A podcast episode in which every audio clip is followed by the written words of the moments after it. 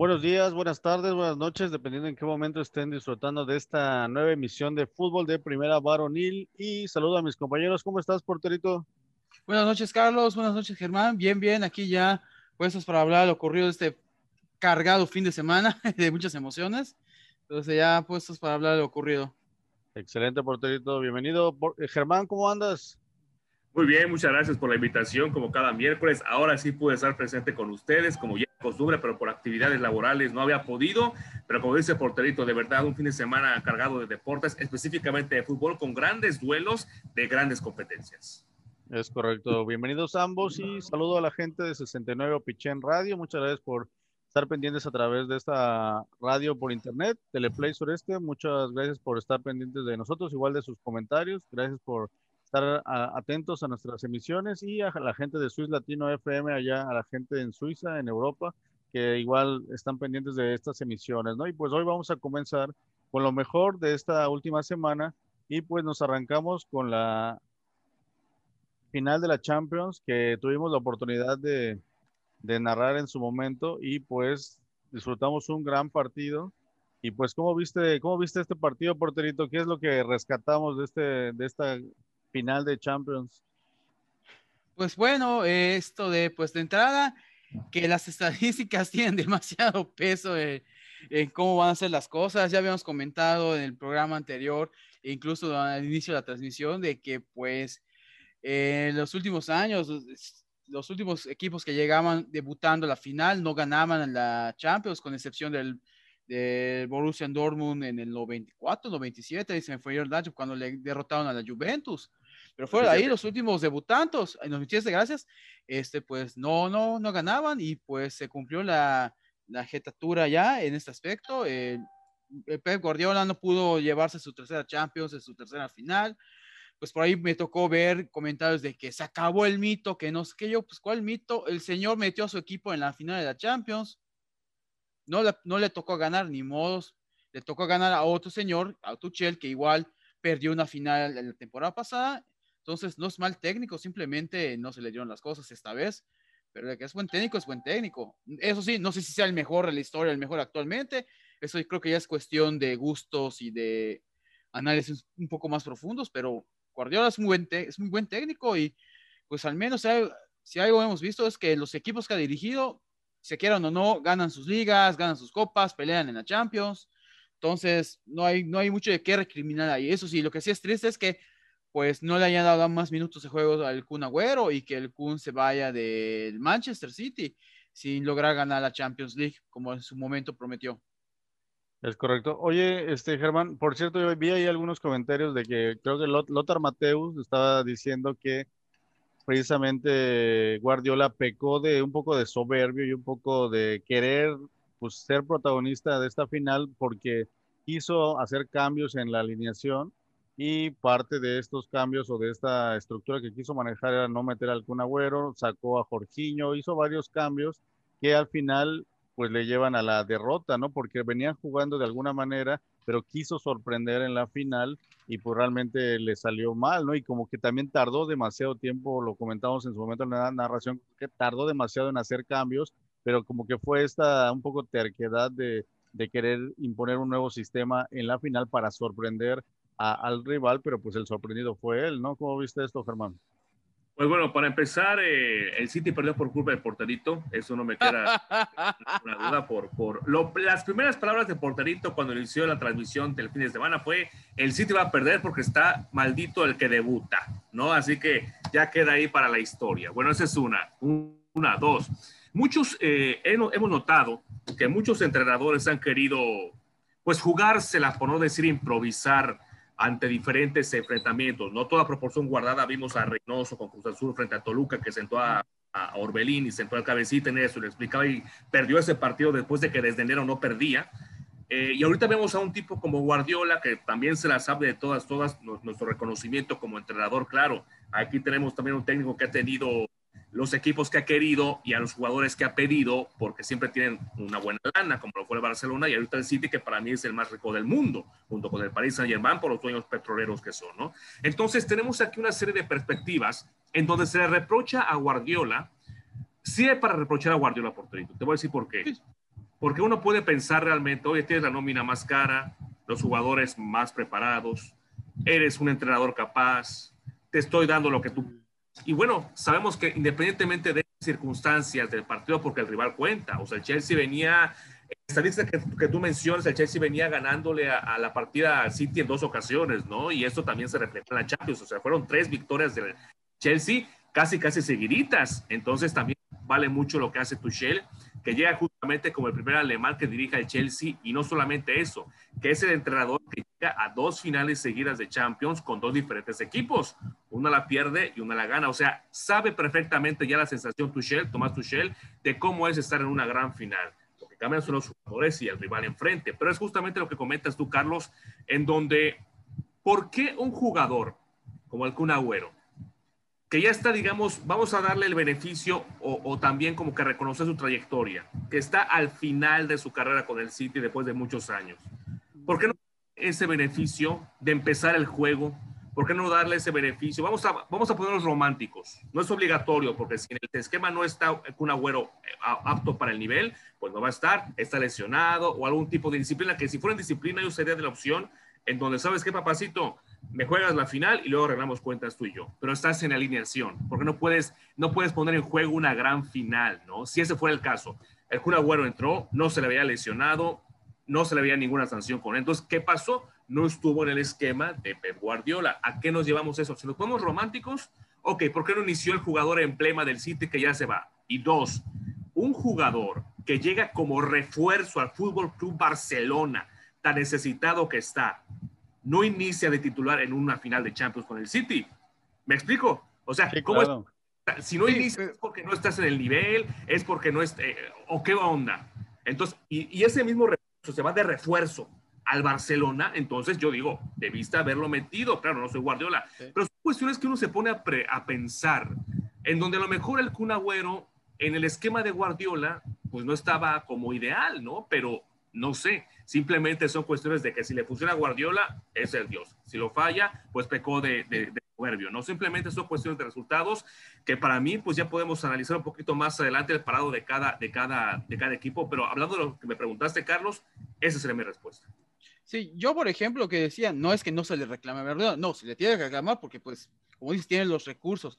A lo que yo iba eran los comentarios que se hacían en las redes que con eso se demostraba de que era una, un fraude de Guardiola y yo desde mi punto de vista no es así. O sea, el, el, es, es, un técnico que tiene mucha capacidad y que ha hecho muchas cosas interesantes en los equipos que ha dirigido. Eso sí, le han, da, han traído las cosas, le han dado los, los, jugadores que quiere, etcétera. Pero lo que me voy es que no baja de un nivel. En los equipos que están no baja de un nivel. A ese punto me voy. Ahora, con respecto a lo del Kun Agüero, hay que decirlo, desde la temporada pasada no le ha venido rindiendo al City lo que le rindía en otras temporadas anteriores. E incluso en esta Champions, eh, antes de la final, el Kun Agüero solamente había participado en seis partidos de Champions. Y en de esos seis, solo en uno fue titular. Los fue cambio. Entonces, de entrada ya, ya vemos ahí que en ese aspecto fue congruente Guardiola, porque en su planteamiento de Champions, el Kun Agüero no, es, no era pieza fundamental. Entonces, ahora lo que sí comenzamos, y lo dijimos en la transmisión, creo que Guardiola tardó mucho en hacer sus cambios. Y de hecho, yo soy de la idea de que debió haber sacado a Gundogan y meter en su lugar a Kun Agüero desde el minuto 60, no hasta el minuto, creo que el minuto 70, 80 le metieron al, al Entonces, Kun Agüero. No era, no, era, no era clave en su inicio, pero sí como cambio, es lo que quieres decir al menos por lo como se estuvo manejando en Champions League, era uno de sus cambios, si no habituales, era una de las opciones que solía utilizar con frecuencia en cambios. Pero pues como titular no lo, no lo era, no era opción. Y eso lo vimos hasta en la liga. De hecho, este, si vimos en la Premier League, el jugador que era más decisivo para Guardiola fue Kevin De Bruyne. Y así lo había venido siendo desde, no, desde hace unas tres temporadas aproximadamente. Entonces, ahí el jugador de peso en el equipo era De Bruyne, el creativo, por decirlo así. Un Agüero, pues ya había pasado de ese, ya había dejado ese papel de estelar, de ser la figura principal del Manchester City. Era una de sus figuras, pero ya no era la figura principal. Entonces, Ahora eh, bien, eh, eh, lo que mencionabas nada más para cerrar lo de Barcelona, pues tú es cierto, es el que está llegando como refuerzo a Barcelona, pero igual nos pone a pensar si no has tenido sus mejores temporadas en el City, estas dos últimas, ¿cuál es el papel que va a desempeñar en Barcelona el Kun Agüero? Eh, Eso iba. Entonces, 33 años. Ajá, entonces lo que hay que ser, hay que ser directos, no es el refuerzo estelar. No está llegando para ser titular indiscutible en el Barcelona. Eso hay que tenerlo claro. Aún no, aunque eso igual podría cambiar dependiendo quién continúe siendo técnico en el Barcelona, porque no sabemos si le van a dar cuello a Kuman, que pues los resultados nos dirían que eso es lo que deberían hacer, o lo van a dar, o le van a dar continuar, no sabemos todavía. Pero pues bueno, es, es, es, lo que podemos incluso ahí debatir sobre si realmente era el refuerzo que el Barcelona necesitaba, viendo lo hecho en las últimas temporadas con el City. Sí, porque pensando en el Barcelona, pensando en lo, en, lo, en lo, endeble que estuvo esa temporada, que se quedó en el camino, y un equipo que marcó una época, precisamente con Guardiola, pues está en miras de recuperar, tiene otro presidente, van a ver si hay otro entrenador. Entonces, quieres lo mejor. Entonces, por eso pregunto, si el Kun Agüero para ellos fue lo mejor o es lo mejor o así lo consideran, en un equipo como el City, en donde jugó la final, pues obviamente tendría que estar lo mejor y ese era el Kun Agüero. Entonces, si llega un refuerzo a Barcelona, en donde se considera que es un refuerzo, uno de los más importantes, y así lo presentaron y lo despidieron del City, entonces, entonces equivocó el Barcelona. Entonces, ahí está la pregunta realmente, si era el jugador que necesitan. Hay que decir claro, claro, lo que necesita el Barcelona son defensas. Esos son los refuerzos que debe buscar el Barcelona, porque aún teniendo uno de los mejores porteros del mundo, como Ter Stegen, les metieron muchos goles esa temporada y muchos de esos errores, de esos goles, fueron en la defensa y en partidos claves. Ahí de ejemplo está, por ejemplo, el partido del Granada, que empezaron ganando y el Granada, dos llegadas, dos goles. Entonces, eso es lo que debió reforzar el Barcelona. Por eso yo diría, cuestionaría mucho la cuestión del refuerzo como, como tal que es con Agüero. Pero bueno, lo que sí no nos podemos quejar es que fuimos un buen partido en la Champions. Eh, eso sí. Oigan, y de hecho ya Eric García ya está confirmado con el Barcelona precisamente para reforzar la central, ¿no? Entonces ya creo que ahí ya sí, sí se están preocupando porque saben que era su parte más endeble. Y bueno, regresando un poco al análisis ya del partido, yo creo que la clave fue que Tuchel realmente le ganó la partida de ajedrez porque lo vimos ese día en, la, en el partido. Realmente los jugadores del Manchester City estaban jugando a tope, al 100, estaban intentando pues quitar ese camión que por momentos se, echaba para atrás, que lo notábamos en la transmisión de los 10 jugadores de campo estaban en el primer tercio de su área, pero dos segundos después ya estaban del otro lado llegando a gol, ¿no? Entonces realmente los jugadores del City no sabían qué hacer, ¿no? No sabían de qué manera este despliegue físico que demostraron los jugadores del Chelsea que pues ya le venían de haber ganado dos veces, ¿no? Creo que este, aprendizaje que debió haber tenido Guardiola después de enfrentarte en dos ocasiones al Chelsea, pues no, no pudo descifrar esta, esta muralla ofensiva, porque era una muralla a la defensiva, pero también llegó mucho el Chelsea, y yo creo que la clave fue el medio campo, donde, como bien dice porterito, Gundogan y De Bruyne perdieron la media cancha, nunca la pudieron contener y, apo y apoyar a sus delanteros, y pues el jugador del partido, ¿no? Y de, del año y de, de los próximos años, Canté, que, que realmente él fue la, la clave de, del gran torneo del Chelsea y de, yo creo que es el, el, el, nuevo fenómeno pues mundial, ¿no? Y por ejemplo, aquí en pantalla tenemos, estos son sus, sus movimientos eh, durante toda la temporada de Champions y vemos que casi no hay un punto en el campo donde no llegue Kanté y que fue muy obvio en esta final donde veíamos que estaba recuperando un balón y tres segundos después remató a gol como tres ocasiones. Entonces es impresionante el despliegue físico y que creo que es el jugador que, que más representa el fútbol moderno, es el jugador que, que, cualquier equipo quisiera y quisiéramos tener a alguien con esa capacidad física y que, bueno, un poco en el fútbol, trasladándolo al fútbol mexicano, pues si eh, ahí en el Chelsea tienen a, a Kanté, pues nosotros tenemos a nuestro jugador del Ajax, este, ay, se me fue el nombre. Eric Gutiérrez. Ah, no, no, no, a Edson Álvarez. Edson Álvarez.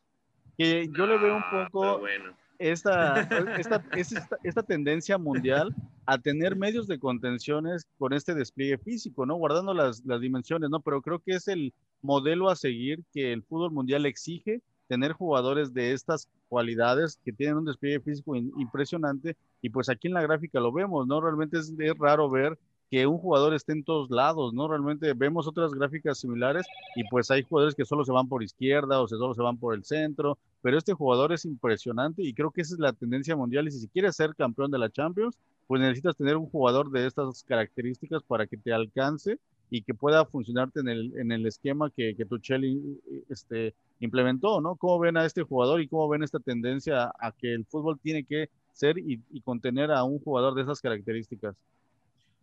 Pues yo sí buscaría uno de fútbol mexicano parecido a ese, digo, guardando las distancias y todo, yo pensaría más en el Chapito Montes desde mi punto de vista. Eh, mi cuestión, igual es cuestión de gustos, pero sí lo que podemos decir es que Engolo Kanté eh, se ha ganado su lugar en el fútbol mundial en ese aspecto, o sea, es un jugador que es, por, por lo que sabemos, que comentan sus compañeros, la propia prensa, es un jugador este, de eh, muy reservado, este, ha mantenido el piso y pues la verdad él siempre está buscando ser, eh, ahora sí, que tener peso en sus equipos. Para él es subir, atacar, subir, defender, bajar, o sea, es un jugador que se deja, ahora sí que se deja todo en la cancha. Y pues no es nuevo él, lo vimos desde que estaba en el Leicester City, en donde fue figura clave para ese equipo junto a Richard, Mahrez y junto con Jamie Vardy.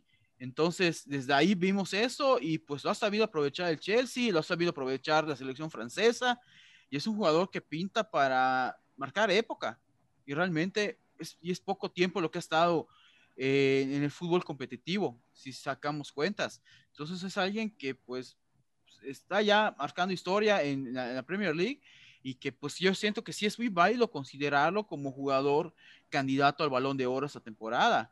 Pues tal vez ahí compitiendo en cuestión de desempeño individual con lo que ha hecho, por ejemplo, Lewandowski, y que pues igual siento que en su momento él debió ser el balón de oro el año pasado, pero pues pandemia.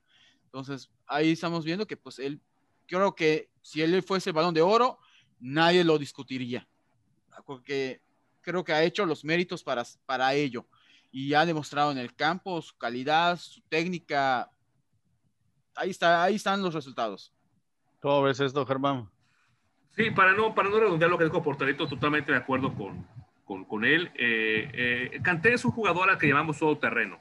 Es un jugador que de verdad tiene la facultad, como muy poco lo tiene a nivel mundial, y no solamente hablo de meter goles ni de defender, hablo en el tema de cómo moverse en la cancha y esa velocidad. Muy pocas personas podrían jactarse de decir, tengo esa facultad de ir para adelante, para atrás y además hacer bien mi trabajo y además ser una calidad de persona destacable, porque así lo han dicho diferentes medios de comunicación, como el tema de la humildad, como el tema de ir desde abajo en un tema de pobreza en la economía y ahorita está haciendo factor de estrella, pero te da gusto cuando te enteras que personas que tienen esa, esa ética y sobre todo ese profesionalismo que, es, que se arriesgan por el equipo, por la camiseta, te da gusto que triunfen. Entonces, con este equipo tiene el Chelsea, tiene esa habilidad y esa facultad y ese privilegio de contar con jugadores como Kanté, estamos viendo, siendo privilegiados en poder ver a jugadores de esta talla.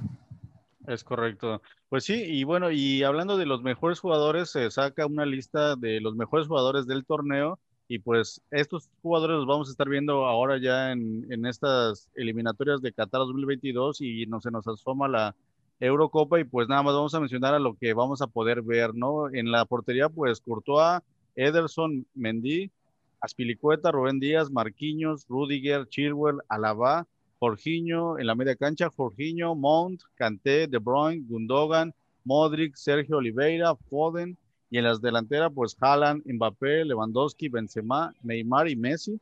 Estos son los jugadores más destacados de, de, todo el torneo de la Champions y pues a muchos de ellos vamos a tener la oportunidad de seguirlos ahora en estos partidos de preparación para la Eurocopa y para Qatar 2022. ¿Piensan que falta ahí alguien o, o está bien esta lista?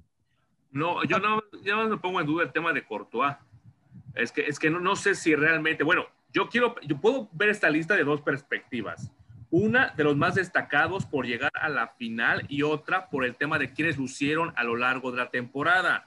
Porque si yo veo a Ederson y a Mendy, bueno, pero si veo un tema de Courtois, es por qué está, porque si eso es el jugador destacado por el Madrid, debería preocuparse mucho el Madrid esta temporada porque le llegaron un montón para que Courtois sea parte fundamental. Pero por otro sentido, veo a Ederson y a Mendy de que los destacan por ser de la gran final. Puede ser de que hayan dicho, ok, uno por el tema de que fue protagonista del Madrid al salvar muchas cosas, el portero, y los otros por dar el lugar que se merecen por llegar a sus finalistas. No lo sé, es una, una pregunta al aire.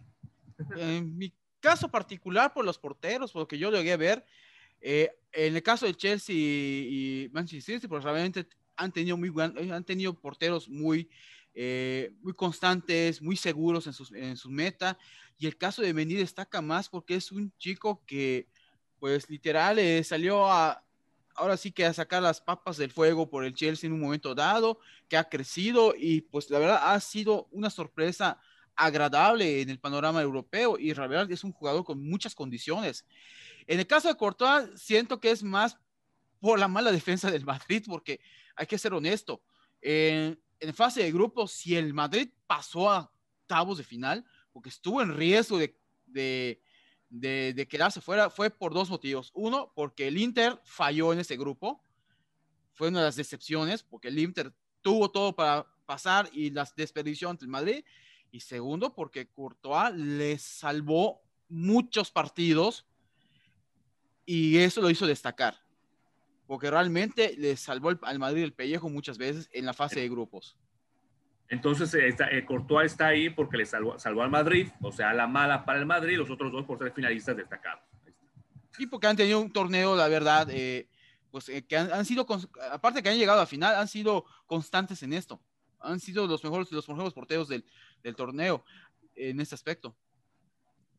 Es correcto, y sí, de hecho ya esta era la lista general de los más destacados, pero pues ya la, la lista del cuadro como que de los mejores está Mendy, precisamente por lo que acaba de decir el porterito, en la defensa Rubén Díaz, que es el mejor jugador eh, de la Premier League, así fue nombrado siendo defensa, Rudiger, que vimos que qué calidad tiene al marcar, que por cierto sí terminó fracturando a, De Bruyne de nariz y pómulo, o sea que vimos el partido y sí dijimos, chocarte así con Rudiger, pues sí, mínimo fractura y pues... Y accidental, ¿eh? Y accidental. y eso que fue accidental, se, se su amarilla el Rudiger, para mí injusta, pero fue un trancazo, porque fue este niño, ¿no? Sí, claro. Entonces, estos dos, Rubén Díaz, Antonio Rudiger, que a mi parecer son los centrales más dominantes en el mundo.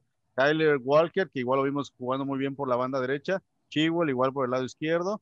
En la, en la media cancha ponen a Tony Cross con Kanté, que imagínense los, si un día logran jugar en un equipo juntos, impresionante. Kevin De Bruyne, Mass Mount, en la media cancha un poco más adelantados y en la delantera Kylian Mbappé y Erling Haaland, ¿no? Creo que aquí vemos un poco más del futuro, ¿no? De lo que ya son estos jóvenes que ya se están consolidando y qué calidad de, de este ideal, ¿no? Este once ideal de la Champions del 2021. ¿Piensan que falta alguien ahí o alguien no debería de estar allá? No. No, ya, bueno, yo, te, rápidamente, yo te pregunto, Carlos, imagínate que fueras entrenador y te digan, aquí está este equipo para ti. No, hombre, ¿qué harías? No, imagínate, sería un trabuco. yo, obviamente, Rudiger por, como defensa central, pero ¿saben qué me gustó mucho realmente en la gran final? Este niño James, el número 24. Ah, sí, sí, sí. Era de defender, digo aquí, porque está Walker y está Chilwell, pero para mí, bueno, ahí sería discusión entre Walker y James me gustó mucho, de verdad, el número 24 Jones. Qué manera de cubrir justamente a la lateral de, izquierda, perdón, de verdad. Es eh, correcto. En mi caso personal, es una, es una cuestión ya meramente de gustos en ese aspecto. Yo pondría, por ejemplo, a Marquinhos en lugar de Rudiger. Cuestión personal de gustos, porque siento que Marquinhos igual se marcó una muy buena Champions League. Desde hecho, desde la temporada pasada venía jugando a otro nivel en la defensa del país, pero pues entiendo que aquí pues pesa más el haber llegado a la final pero por cuestión meramente de gusto personal, yo hubiese preferido a Marquinhos en lugar de Rudiger. Pero es que Marquinhos más bien juega en la posición de Tony Kroos o de Kanté, creo que ese es el detalle, no es defensa. Bueno, te digo, cuestión de gustos, yo lo veo más en la defensa, pero pues Muy bueno. Bien. Bueno, y ya por último, ya terminando esto, están los nominados a Mejor Jugador del Año por la PFA, y pues está Bruno Fernández, Harry Kane, Ilan Gundogan, Kevin De Bruyne, Phil Foden y Rubén Díaz, que pues son varios de esos están aquí en la lista. Para ustedes, ¿quién es el, merecedor a este premio de jugador del año? wow. Que no está en Golo Canté, o sea, porque... Sí, yo, yo hubiese puesto en Golo Canté, pero bueno, si me quedo con los de la lista, ah, Chihuahua, yo estaría entre... también este, con todo y que anduvo lesionado, pues yo creo que Harry Kane hizo muy buena Premier League. Pero, ah, Chihuahua. Voy a ser políticamente correcto. Me quedo con Rubén Díaz. ok. Germán. No, sin duda Harry Kane, como porterito lo comentó, tuvo una Premier League impresionante, fue factor y también muy, muy letal para su equipo, lamentablemente pues tuvo esa, esa situación, pero yo también quiero al menos destacar a De Bruyne, que si no es para ser el número uno, sí quiero yo destacar la relevancia que llegó a tener para el City, sobre todo por lo que es el City, por lo que cuesta el City y como lo mencionó Porterito, ¿no? En la parte de la gran final, de que no era un agüero, no era nadie, si no era De Bruyne. Y si no estaba De Bruyne, porque yo lo dije, yo lo pensé, si no lo dije, lo pensé en la gran final. Con De Bruyne fuera, está perdido el City. ¿no? Entonces, por, lo que, por, por, por, el eje, por la bujía que representaba este belga. Ok, yo creo que sí, está entre Kane y Rubén Díaz. Yo creo que cualquiera de los dos está bien. Vamos a ver a quién dominan. Y bueno, ya que estamos aquí en cosas europeas, pues hubo este, partidos de preparación y pues solo vamos a, mencionar un poco los resultados, que aquí están los del día de hoy. Y pues vemos que Bosnia y empató a cero con Montenegro, Bielorrusia perdió 1 a 2 con Azerbaiyán, Noruega gana 1 a 0 a Luxemburgo, Rumania pierde 1 a 2 con Georgia, Países Bajos empató a 2 con Escocia, Inglaterra que ganó 1 a 0 con Austria y Alemania empató 1 a 1 Dinamarca y Francia le ganó 3 0 a Gales. Y aquí tenemos un poco de los de quiénes fueron los protagonistas. Y por ejemplo en Francia Mbappé, Griezmann y Dembélé metieron los tres goles sobre Gales. Y en Alemania y Dinamarca Neuhaus y Poulsen fueron los que metieron 1-1, ¿no? ¿Cómo ven este inicio de pues de lo que vamos a empezar a, estar comentando en este programa, ¿no? La actividad de las selecciones, se acabaron las ligas, que igual deberíamos de hacer un programa especial de cómo terminaron las ligas, porque realmente no hemos analizado bien cómo acabaron la Serie A, la, la, liga, todo esto, que cómo acabó, porque ahorita ya se nos viene todo lo de las selecciones nacionales, ¿no? Tanto en Europa como igual en Sudamérica, en el CONCACAF. Entonces, ¿cómo ven este inicio? ¿Qué, qué, ¿Qué se nos viene? Y por acá tengo un poco de los cuadros, que por ejemplo, se me hace muy interesante hablar de, que creo que Inglaterra trae un equipo de ensueño, ¿eh? Sí. Acuérdense que semifinalista en el Mundial pasado, igual semifinalista en la, última Eurocopa, eh, pues realmente tiene buen, buen, buen equipo. Pero pues bueno, eh, yo ahí eh, destaco mucho de, de, Inglaterra, de lo que a mí me llama mucho la atención, es pues de entrada está Kane, Hurricane, que esa es garantía en la delantera. En la portería siento que no es, no es el mejor, no es el punto más fuerte de Inglaterra. Entonces digamos que el menos malo de sus porteros es Pickford, desde el punto de vista. En los defensa, pues yo destaco mucho eh, la figura de Walker, esto de, en este aspecto, y de Shaw, que me gustan mucho igual. Y, eh, y pues ahí en la media, pues yo la media y volantes, yo destacaría a Mount en este aspecto. A Mount y a Sterling, que aunque ha perdido un poco de protagonismo, pero pues igual siento que es un, buen jugador por parte de Inglaterra. En gustos personales en, en ese aspecto. ¿Cómo ves, Germán? Está un trabuco, ¿no? ¿Y a quién dejas en la banca, por ejemplo, en el lado derecho, que tienes a Walker, Tripiel, a James y a Arnold? O sea, ¿quién metes, no? Sí, sí, sí. No, hay algo importante que hay que destacar. Estamos de acuerdo de que Francia es el favorito, ¿no? O sea, de eso no hay absolutamente ninguna duda. Y aquí la cuestión es quién le puede competir a Francia, porque ese rival a vencer. No solamente por ser el campeón del mundo, que tiene mucho que ver, el tema de jugadores, en los nombres, Mbappé.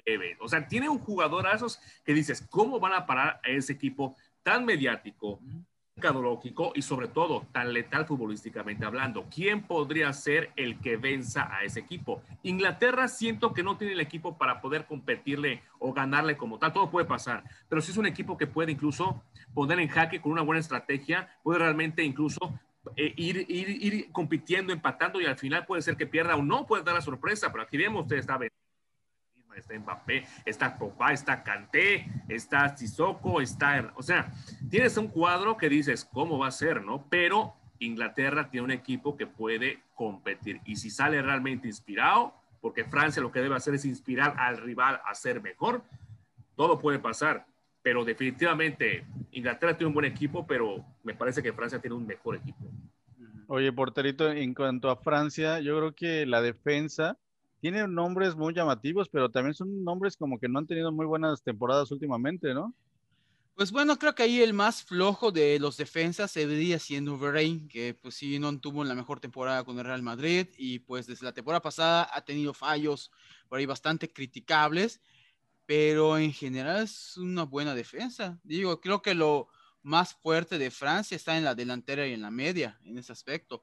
Y yo pues destaco ahí el regreso de Benzema, que oh, hay que ser honestos, por cuestiones extra futbolísticas no había regresado a Francia, pero pues, es un delantero que ha mantenido el nivel y que incluso con las, tras la salida de Cristiano Ronaldo mejoró mucho sus números, demostrando pues que, tanto pues tenía que dejar jugadas y demás para favorecer, eh, para resaltar la figura del portugués y asumiendo otro rol de juego cuando estaba Cristiano.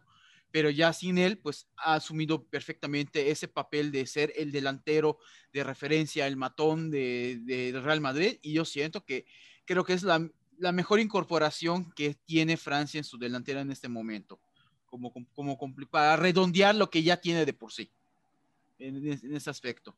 Oigan, y esta media cancha, ¿cómo le vas a quitar el balón a Pogba, a Kanté y a Sissoko? O sea, es uno, o sea, entre los tres pueden correr tres maratones y aparte tienen técnica, o sea, enfrentarte a, a Francia va a estar impresionante y como bien dice Porterito, y la delantera, o sea, tienes a, a jugadores pues de lo mejor, ¿no? Super goleadores con Benzema, que es de los mejores que es más efectivo, ¿no? Son esos jugadores que es el único que salvaba al Real Madrid en esta última etapa que ha sido de las peores del Real Madrid. Era el único que se salvaba porque era el único que metía goles, ¿no? Y el que resolvía, el que se echaba el equipo a hombros y pues realmente rodeado de Mbappé y de Griezmann, que también Griezmann tuvo una mala época en Barcelona, pero que también en últimas fechas eh, como que empezó a regresar a su nivel y pues eso lo demostraron, ¿no? Ganando 3 a 0. ¿Cómo ves ahí este, este este medio campo y esta delantera que creo que sí es de lo mejor del mundo, Germán. Impresionante, y aunque suene, suene feo y a veces bromeamos aquí entre los compadres, ¿no? Oye, ¿cómo, cómo venzo esta media cancha? Lesiónalos. Nada más así, porque es impresionante, obviamente en un tema pues rudo, ¿no? Obviamente no, porque si de otra manera no hay de otra, ¿no? Entonces, hablando del aspecto de la media cancha y la delantera, estamos, estamos conscientes de que estaremos preparados para quiera que se enfrente a Francia, meter el camión atrás. Pero será prácticamente un suicidio. Claro, hay que saber atacar, ¿no? De contragolpe. Porque yo también valoro mucho, aunque mis compañeros por ahí digan que sola, me soy conformista y solamente pienso que la defensa cuenta con no el gol. Yo pienso que la defensa también gana partidos. Es un complemento, pero hay que saber atacar. ¿no? Si tú quieres llevarte los tres puntos y no forzar a un tema de tiempo extra o penal. Entonces, me parece que la intención de los rivales de Francia sería incluso frenar primero la ofensiva de Francia, que seguramente va a querer tomar la iniciativa, y luego contragolpear. O sea, hay que estar preparados para partidos así de los rivales que se enfrenten a Francia. Es correcto. Oye, y no hay que olvidarnos de Bélgica, ¿no? Que está en el número uno de, en el ranking mundial, ¿no? Viene igual de, de muy buenos torneos y que muchos de sus jugadores, por ejemplo, el caso de Lukaku, está en, en su mejor momento, ¿no? Que le robó el, MVP a Cristiano ahí en la Serie A y realmente trae un nivel impresionante. De Bruyne, o sea, tiene nombres y jugadores que están en un gran momento y que no por nada son, ahorita el número uno en el ranking mundial, ¿no? ¿Cómo ves a Bélgica, porterito? Pues bueno, Bélgica ha sido esa promesa que no ha cuajado de que pues el mundial pasado, la Eurocopa pasada y de hecho desde 2014 viene prometiendo lograr muchas cosas. Tiene una generación pues como dice la, generación dorada de Bélgica, pero le ha faltado dárselo de pecho y honestamente el que no entiendo cómo siguen considerando es a Eden Hazard. Sí. honestamente, o sea, eso te va a decir, eso te va a decir. O sea, realmente, si vamos a buscar un, la que el eslabón más débil de este equipo es Hazard. como titular. Y por, y, por, y por, mucho. ¿Sí? Germán. Como titular lo están poniendo, o sea, Veo, ni siquiera, ni siquiera, ni siquiera en la gráfica, hasta la gráfica lo respetan, porque ni siquiera ponen a Mertens arriba de Casar. Es, eh, que de hecho debemos hacer por justicia justamente desde eso. Mertens debería estar allá como considerado para ser titular en ese aspecto, porque Hazard, sí, de plano, no.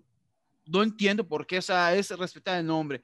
Y yo tengo la duda de qué tanto va a lograr recuperarse De Bruyne para poder jugar la Eurocopa tras la lesión, porque hay que, hay que recordar que la Eurocopa comienza el 11 de junio. Entonces, estamos a nada. Entonces, posiblemente juegue protegido, no lo sabemos, pero sería arriesgarse mucho.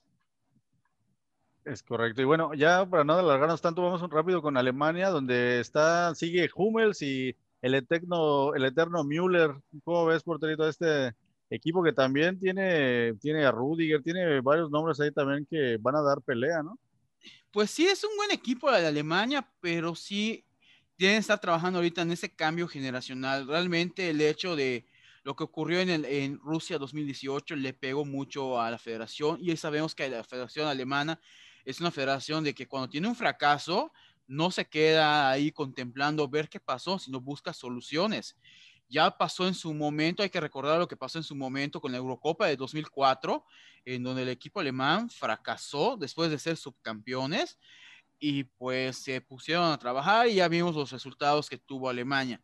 Entonces, pues aquí vamos a ver qué, qué va a pasar, pero sí de entrada, yo por ejemplo, eh, eh, si me preguntan, yo siento que en la, por ejemplo, la, la portería, aunque Neuer esa experiencia ha recuperado el nivel, yo sí le daría la oportunidad a otros porteros y en este caso Leno siento que ha tenido una muy buena temporada en Europa. Punto. Igual hablo de, un gusto personal. Y en la delantera, pues eh, yo no pondría a Timo Werner como titular. No ha tenido la mejor temporada con el Chelsea. Eh, ha dejado, de hecho, quedó de ver de lo que se esperaba de él en el Chelsea. Eh, digo, metió goles y todo, pero se esperaban más cosas de él en ese aspecto. Y siento que, por ejemplo, pudieran darle la oportunidad a otros delanteros. Eh, Sañé, pues creo que está ahí más que demostrado. Cross recuperó su nivel con el Madrid, al punto que vemos, lo vimos en el once ideal de la Champions. Realmente fue la figura importante de esta temporada en el Madrid junto con Benzema en ese aspecto. Entonces creo que está más que merecido que se le considere como, como, como titular. Kimmich, ni qué decirlo, igual se ha mandado temporadones en Europa las últimas temporadas. Entonces creo que tiene un equipo bueno Alemania, pero sí está en esa parte de la transición y hasta los resultados de sus amistosos hemos visto que no ha sido aquella Alemania, Alemania que apabullaba hace cuatro años. Y bueno, anterior a, la Copa del, Mundo de 2018. Entonces, puede ser protagonista, pero yo no la consideraría candidata para campeón. Sí, hoy, hoy empató a uno. ¿Cómo ves, Germán, a este Alemania? Yo sí, por su forma de pensar y su forma de atacar los partidos de inteligencia y de, dedicación. Yo siempre considera, siempre consideremos a Alemania como favorito por lo que representan. Y aunque son diferentes generaciones, uno nunca sabe cuándo Alemania te va a sorprender. Entonces yo sí realmente incluso por encima, me atrevería a decir en cuanto a jugadores, no, pero sí por en cuanto a tema de mentalidad y estrategia y sobre todo punto honor e ímpetu, yo sí consideraría una Alemania incluso a la par o encima por, un tema de Bélgica, por ejemplo, ¿no? En la parte de saber jugar este tipo de competencias. Claro, hay jugadores que pasan por su mejor momento, como Lukaku, como otros, como un tema de De Bruyne, que ojalá se recupere, pero me parece que nunca hay que descartar a Alemania por lo que ha representado a nivel mundial en la historia, ¿no? Entonces, efectivamente, yo, hablando de un tema de Neuer, porterito rápidamente para pasar a otro tema, hay jerarquías. Hay jerarquías en el tema del fútbol, no importa estás en México, en la Chingunguya, en Alemania, hay jerarquías. E incluso, aunque Leno tenga una gran temporada, siempre va a pesar de manera general un portero que ha sido a nivel mundialista, ha sido considerado el mejor del mundo con equipos como el Bayern, que es actualmente, bueno, digamos, ya todavía considerado, pero que ha ganado la delantera que tiene el mejor del mundo. Entonces, me parece que todavía Neuer tiene un lugar importante, no solamente en los clubes, sino también, por supuesto, a nivel de selección. Y eso también repercute mucho en la titularidad. Y el tema de la delantera, yo creo que pondría a Havertz, ¿no? En lugar de Werner. Sí, de hecho sería incluso un poquito más, más merecido o incluso más efectivo que en un tema como Werner. Pero repito, no tiene jugadores con experiencia de calidad, que en una de esas de repente tienes a un Hummels que se la pasa a Cross y Cross la revienta para la izquierda con Müller y de cabeza y llegar 1-0, ¿no? Entonces, son, son jugadas que están tan ensayadas de pizarrón literalmente que las alemanes la ejecutan a la perfección. Y eso muchas veces más que muchos nombres.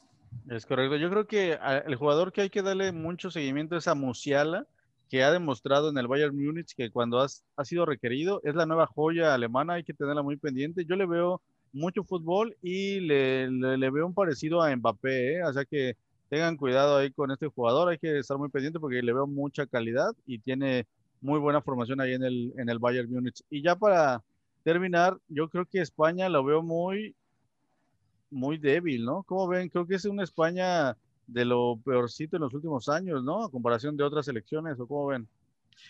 Pues es España que está en esa transición eh, generacional, realmente. Eh, de hecho, se criticaba mucho de que Luis Enrique no llevó ningún jugador español del Real Madrid y mucha, mucha de la crítica iba que no está llevando a Sergio Ramos. Pero en ese aspecto hay que, aunque hayan jerarquías, Sergio Ramos no está en el nivel, ha estado lesionado. Entonces, siento que en ese aspecto ha sido congruente Luis Enrique.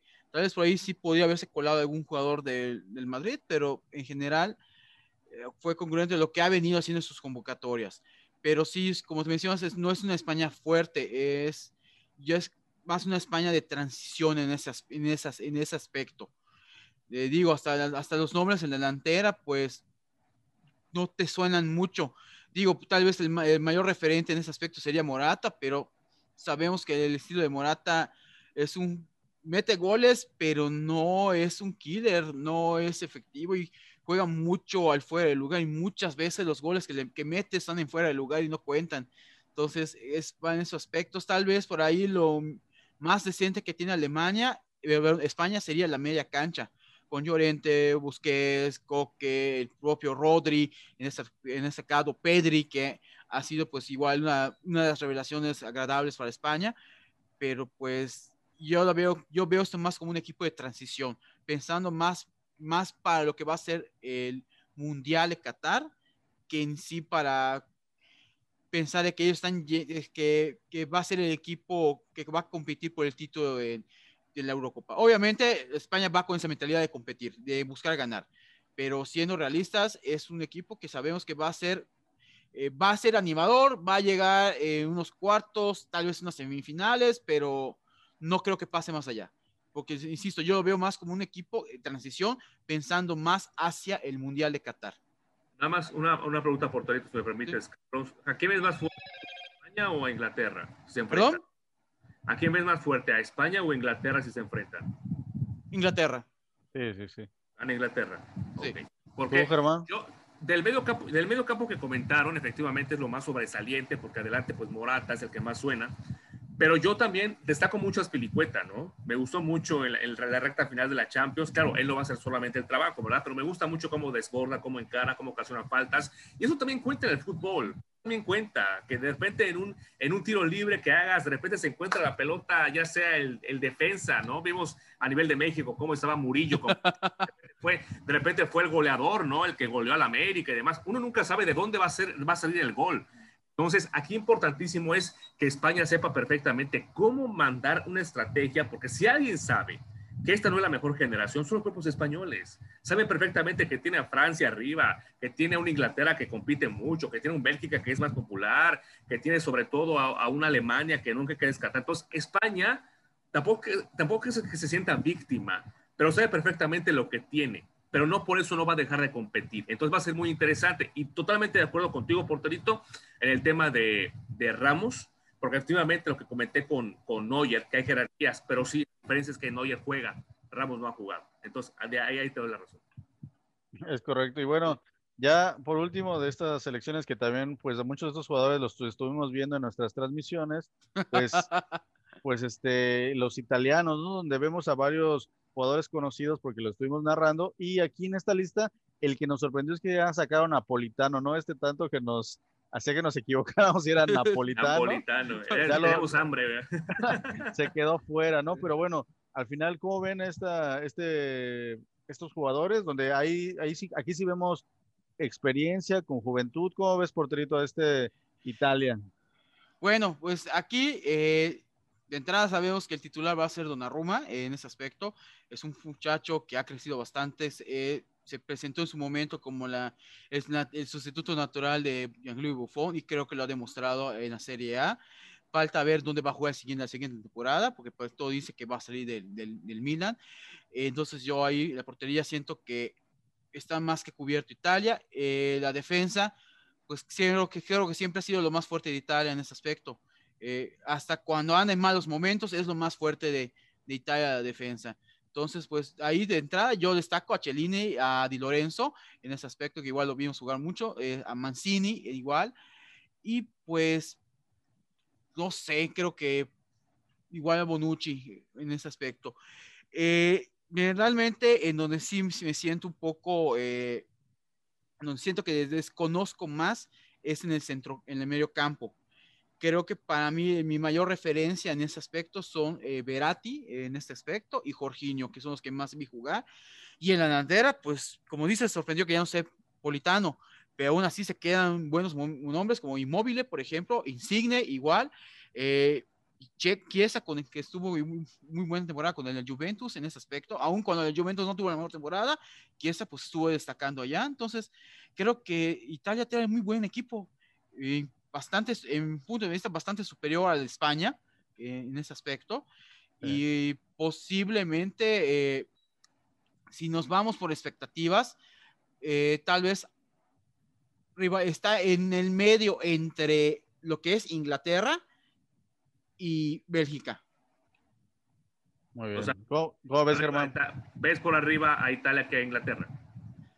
Veo a Italia arriba de Bélgica y tantito abajo de Inglaterra. Aunque ves más fuerte, ves más fuerte a Inglaterra que a, que a Italia. Mira qué interesante, justamente. Sí. ¿no, no?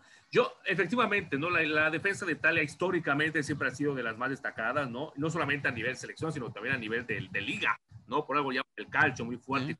Pero la única duda que yo tenía era, y tenía la duda si iba a conseguir un pase, era Chiellini. Por un mm. tema, ok, efectivamente el tema de la experiencia y todo, pero ya está en las últimas y además siento que incluso puede perjudicar porque su actitud con la Juventus no ha sido la mejor. Entonces. Me parece que incluso es un arma de dos filos porque pues es medio sución para jugar, muy intenso y todo. Entonces, en un momento de claro, no digo que no sea pasional. Sí. Hay, que, hay que dividir muy bien en ser pasional. Sí, sí, sí que perjudique a tu equipo como lo vimos en la Juventus. Entonces me parece que incluso mm, no es que me sorprenda porque es un jugador que, bueno, ha tenido mucho éxito y de verdad por algo está donde está. Pero bueno, si lo consideran también es por algo y esperemos que dé resultado, que se sepa manejar tanto emocionalmente como futbolísticamente, que las piernas le den, que el cerebro le dé, si llega a ser titular, porque también hay que ver eso. No, no pero, creo que sea titular. No, Fíjate, yo tampoco creo, yo tampoco creo, pero sí sería un buen, un buen motivador y un buen referente, ojalá que sea para bien para el equipo italiano.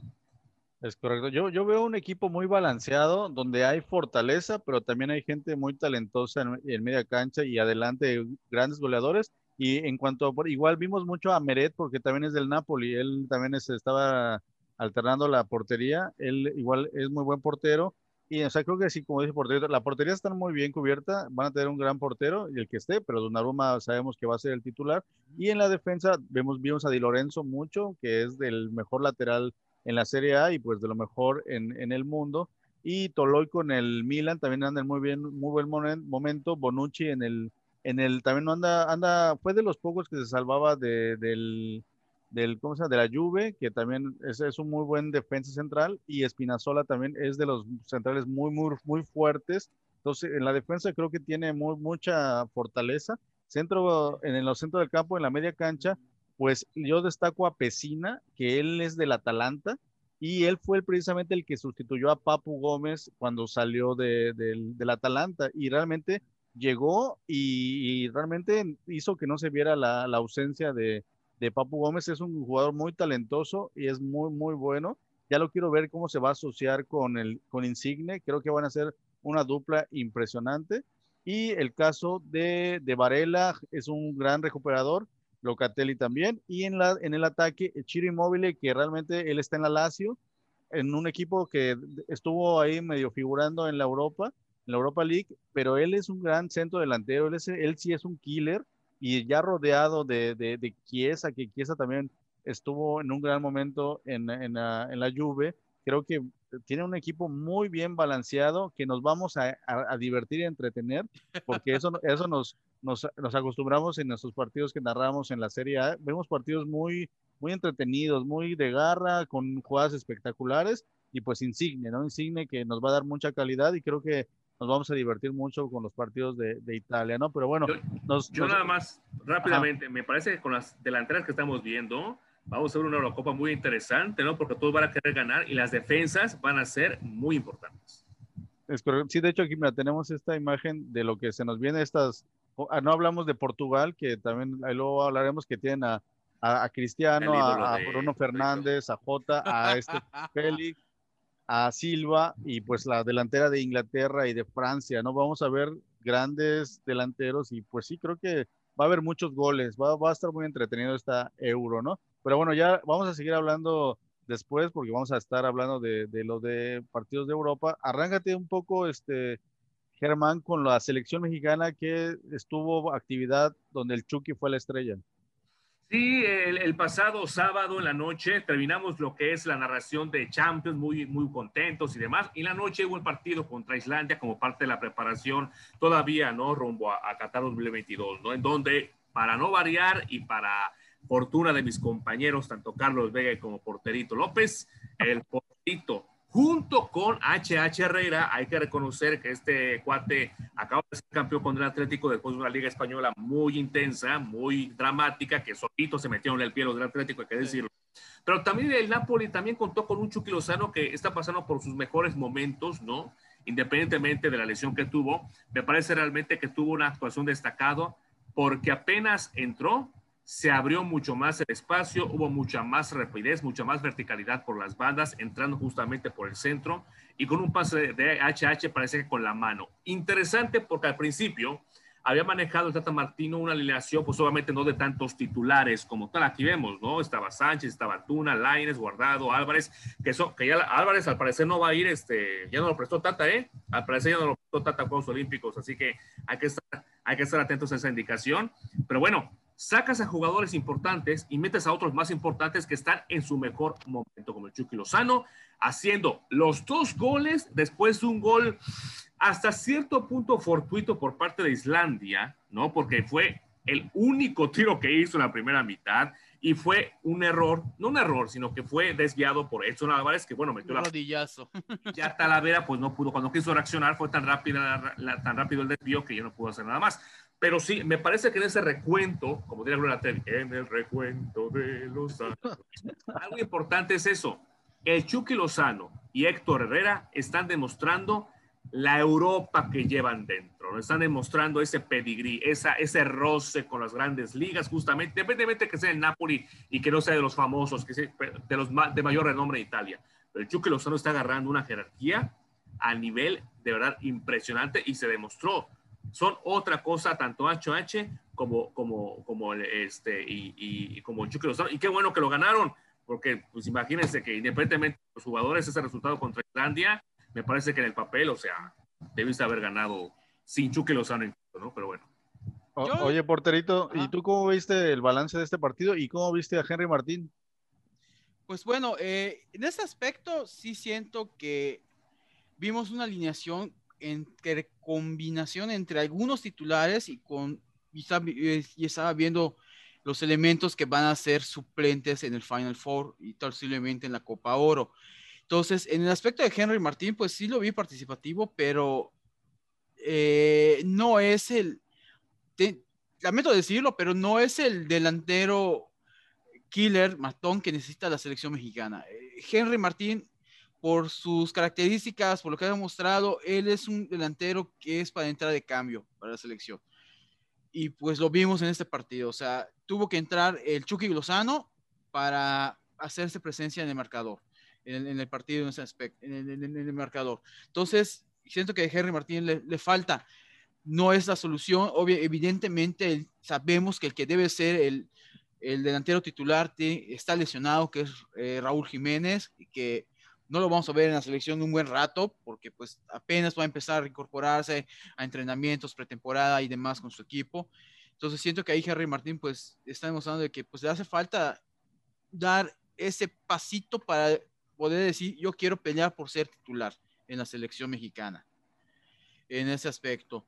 Y pues yo igual aquí podría preguntar qué tanto de esta alineación que vimos entre los que salieron del 11 titular y los que entraron de cambio son los que vamos a ver mañana como titulares eh, ante Costa Rica. Yo de entrada me imagino que pues iría de arranque Héctor Herrera, eh, tal vez el Chucky iría eh, en, este, en arranque igual, posiblemente en la delantera, no sé si veremos a, Henry Martín o a quién pondría el, Tata Martino allá.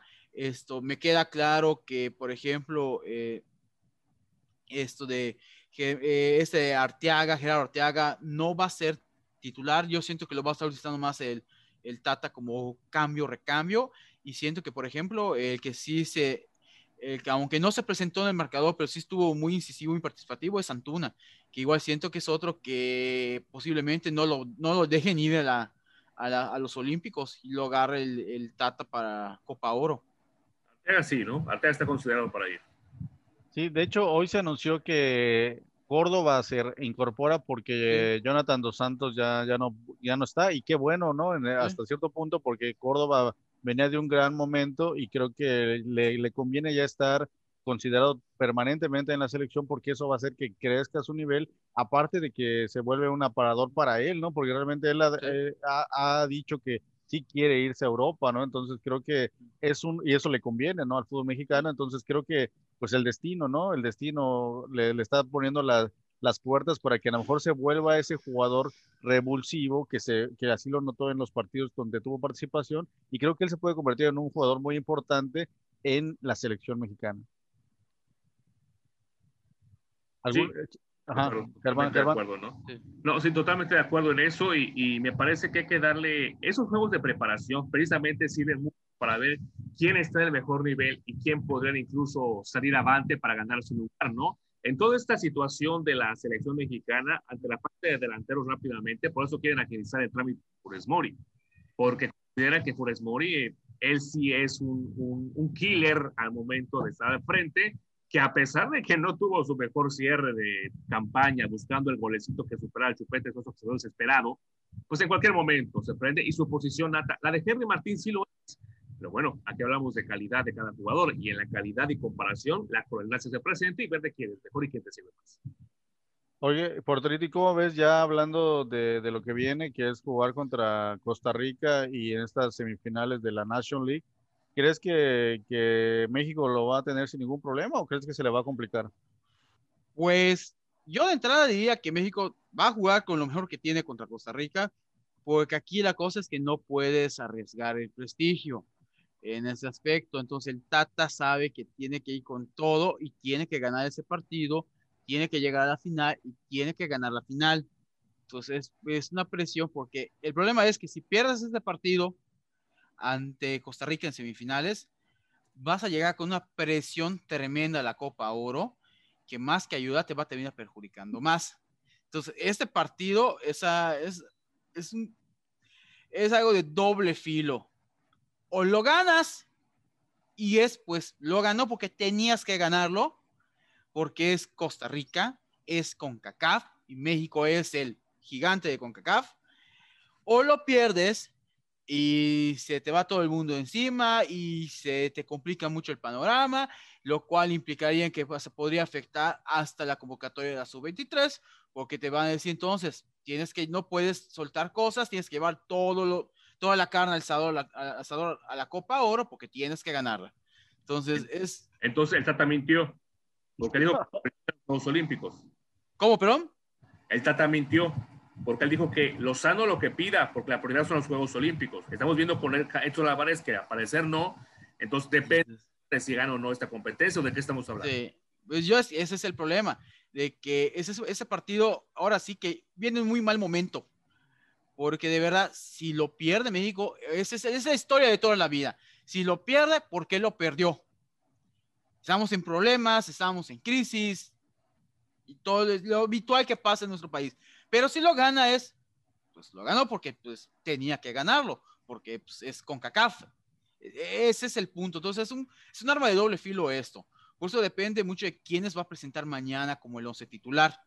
Eso nos puede decir mucho de cómo va, a, cómo va a prepararse para la, o qué va a presentar en la Copa Oro. Porque de verdad, si por una mala suerte se da un traspié mañana, eso puede modificar muchas cosas. y puede meter, bueno, puede meter presión extra a la selección para la Copa Oro. Es correcto. Ya, ya está, casi llegamos al final del programa. Y bueno, también juega la Sub-23, donde pues es el sábado y también vamos a, ver, hablar un poco porque van a tener estos sus últimos partidos de preparación. Aquí en información nos dice que es contra Australia, Arabia Saudita y Rumania y se van a, jugar en Marbella, ¿no? Y pues el primero es contra Rumania y pues ahora sí estaban hablando de, de Lozano y de las prioridades y pues al parecer ya se quedaron estos, ¿no? ¿Esta es la formación o todavía puede haber cambios por territorio? Pues yo pienso que al no haber anunciado todavía los refuerzos, puede haber muchos cambios todavía. Ese es el punto. Santi, ¿eh? Ah, Santi. Es, correcto. ¿Cómo ves? ¿Cómo ves que cómo crees que le vaya ahí contra Rumania? ¿Es un buen sinodal? Ah, a mí me preguntas, perdón. Sí, sí, sí. Ah, bueno, pues, pues bueno, en este caso, pues viendo los rivales que tiene en su grupo México, pues que teniendo en cuenta que tenemos un rival europeo, en este caso que es Francia, pues digo, no es, hay una diferencia entre el nivel de fútbol rumaní, al fútbol, el fútbol rumano y el fútbol francés, pero al menos nos puede dar una pauta de cómo podía prepararse Lozano ante un rival europeo en ese aspecto, porque pues aunque digo, hay una diferencia, el estilo de juego europeo pues es un poco consistente, y diferente a lo que a encontrar en otras confederaciones. Entonces, yo siento que ahí nos puede servir un parámetro para ver qué, qué pudiese presentar un Jimmy Lozano en cuestión de parado táctico, de cambios y demás eh, ante un rival europeo. Entonces, yo lo veo bien en ese aspecto.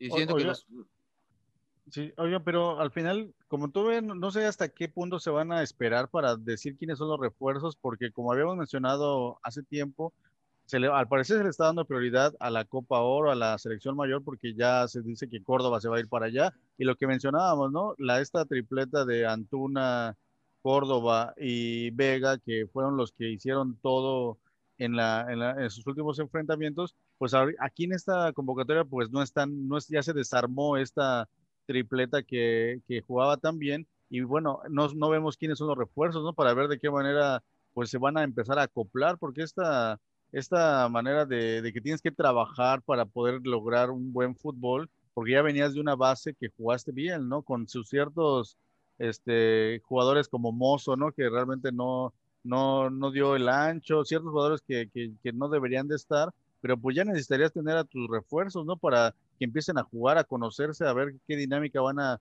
presentar en el campo, y pues porque aquí ya veo algunos nombres nuevos que no habían tenido participación, y pues vamos a ver de qué manera se integran a, esta, a este equipo, ¿no, Germán? ¿Cómo ves que no tengamos a estos ya los, a, los que ya van a estar al final, ¿no? Ya deberían de estar, ¿no? ¿Cómo ves?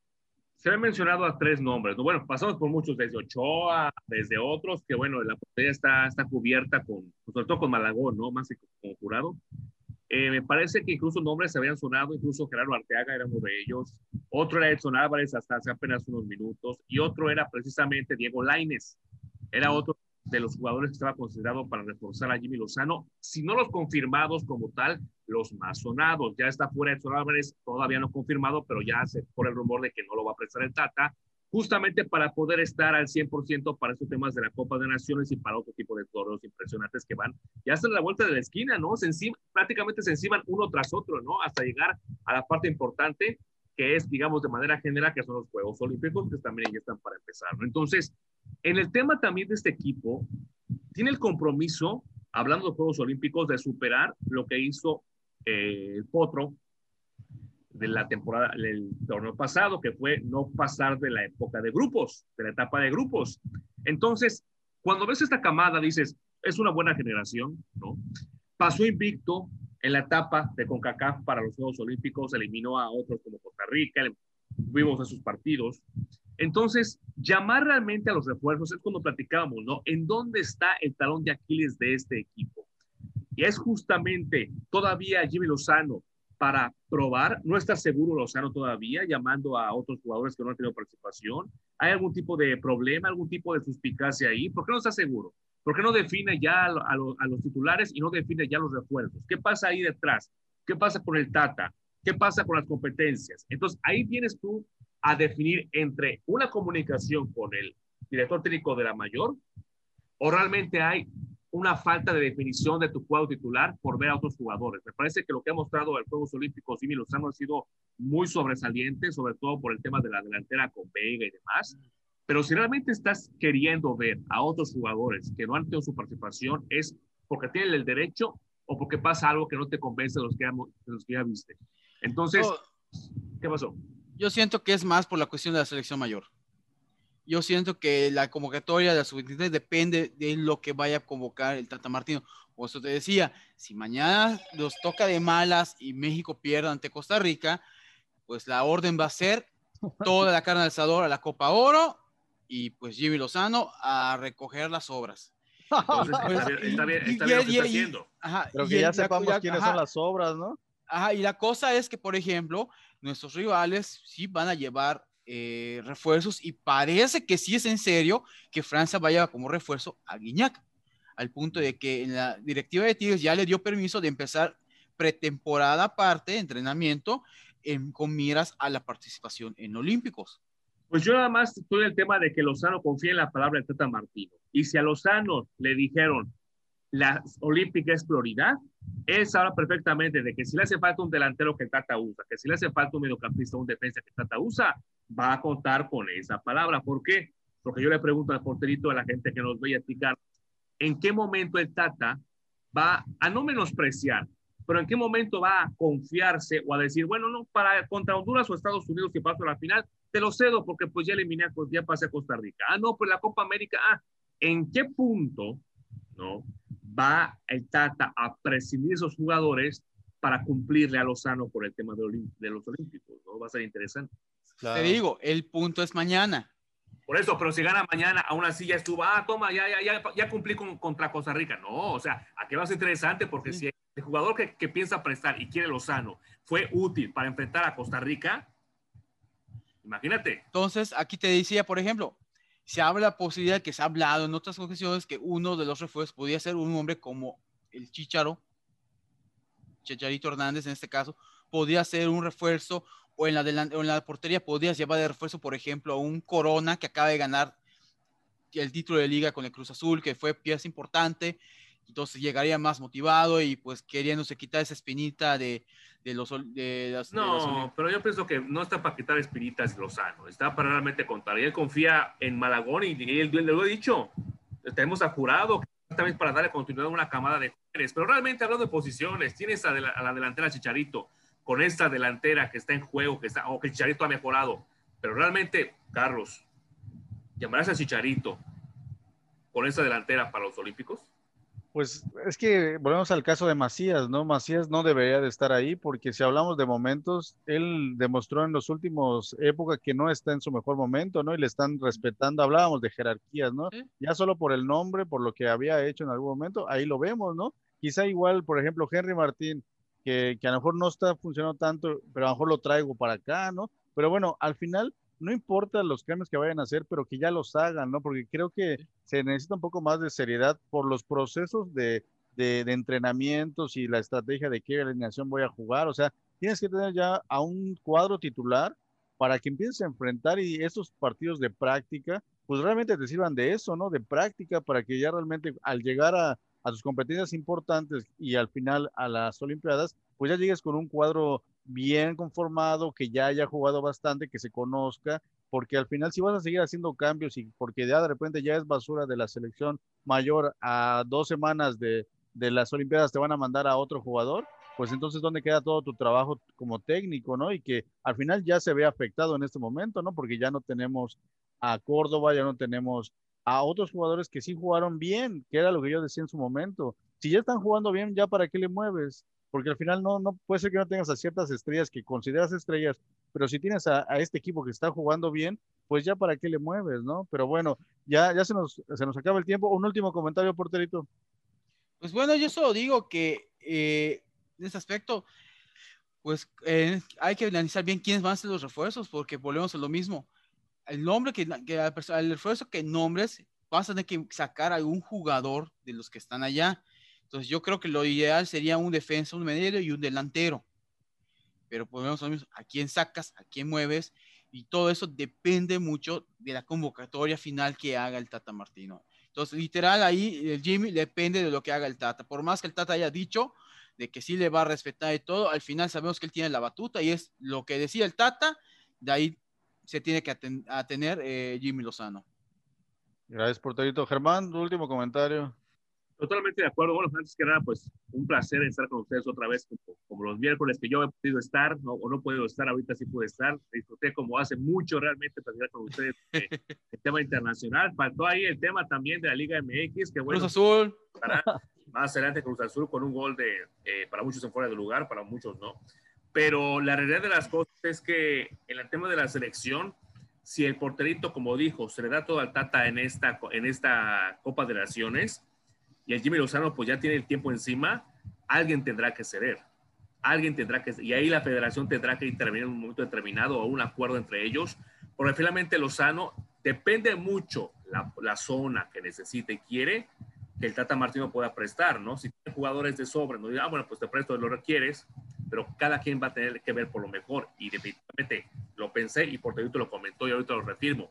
Cada quien ve por su proceso y su proyecto seamos México, pero cada quien ve por su proceso de cara a Juegos Olímpicos o también seguir con, claro, es más pronto un Juego Olímpico que una Copa del Mundo, pero vamos a ver ese proceso que es muy importante.